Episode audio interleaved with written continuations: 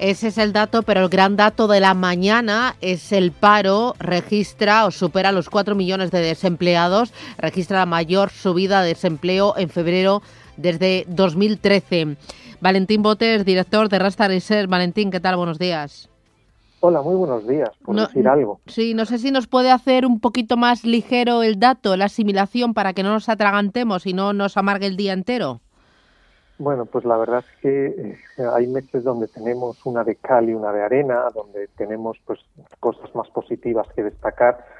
Y la verdad es que no sé si me pilla pesimista o qué, pero este mes eh, las cosas no pintan nada bien. Es cierto que la afiliación ha aumentado en 20.000 personas y eso pues podría parecer de manera aislada una buena noticia, pero ese argumento lo rebatimos de muchas maneras. Para empezar, porque sería el menor aumento desde el año 2013.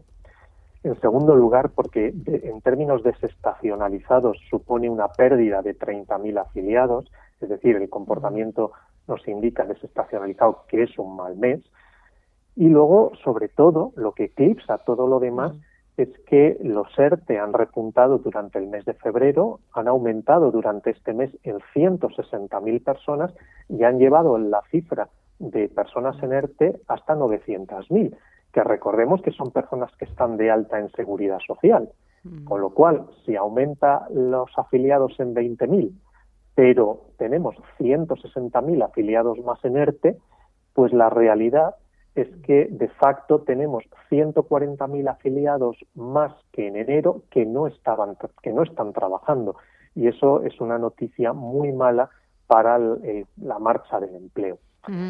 ¿Dónde hemos visto esto? Pues sobre todo concentrado, como por desgracia viene siendo habitual en los últimos meses, pues en comercio y en hostelería. Eh ha aumentado el número de personas que están en ERTE. Entiendo que es por las restricciones que hemos vivido después de las Navidades, ¿no? En muchas comunidades autónomas donde el comercio y la hostelería ha estado prácticamente paralizado y cerrado. Esto entiendo que habrá aumentado el dinero que se tiene que destinar al pago de esos ERTES y al pago también de las prestaciones eh, por desempleo. Bueno, lógicamente va, va correlacionado. Lo que sucede es que los datos que nos ofrece el Ministerio de, Prestaciones eh, van con un decalaje de un mes. Es decir, los datos que han publicado hoy son los correspondientes al mes de enero. Aún así, pues lo que se ve por la marcha general de la situación es que aumenta mucho el gasto en prestaciones. En el mes de enero ascendió eh, por encima de los 2.600 millones de euros. Eh, para poner comparación con el año anterior, pues fueron 1.860. Estamos hablando de un aumento de un 40%, casi un 41% del gasto en prestaciones. Y en el caso de las contributivas, que es donde entraría el, el OSERTE, un aumento interanual de un 50%. En definitiva, pues esto, claro, es un, un golpe muy duro a las arcas públicas, al presupuesto y, una fuente clara de generación de déficit.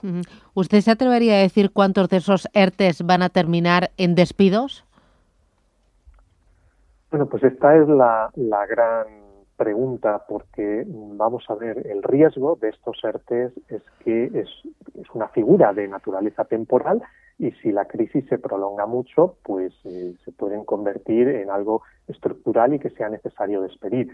Eh, ¿Dónde está la clave de sostener este empleo? Pues por un lado en cómo se recupere la demanda y para muchos sectores, eh, comercio, hostelería, que dan empleo a millones de personas y que son de los que más afectados están por ERTE, la recuperación de la demanda pasa en gran medida por el ritmo al que se pueda ir inmunizando a la población con la vacuna pero también es muy importante las ayudas directas que el gobierno tenga voluntad o no de poner en marcha, porque al final el sostenimiento de muchos empleos y de muchas empresas, microempresas, pasa por eh, si se ponen en marcha y se implementan este tipo de ayudas directas o no.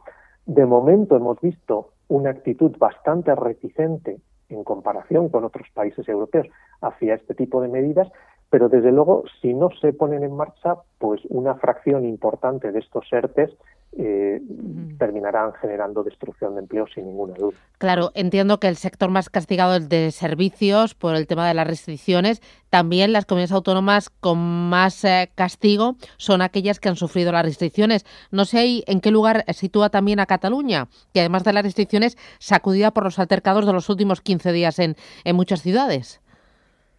Bueno, pues em, en lo que podemos decir respecto a los datos puros de afiliación, pues eh, son quizá un poco paradójicos, porque justo es Cataluña donde vemos mayor crecimiento de la afiliación en febrero. Pero mm, eso eh, a veces es un fenómeno de puramente un comportamiento sectorial. Hay que tener en cuenta que los sectores donde más eh, crecimiento del empleo ha habido ha sido construcción, educación y sector público. Pero eh, el caso es que mm, los altercados, las restricciones, está claro que a medio plazo eh, supone una noticia muy mala y, terminará pasando factura en mm. términos de empleo. Muy bien. Valentín Boterrasta Research, gracias, que tenga buen negocio. Buen día. Y, igualmente. Gracias, muy amable.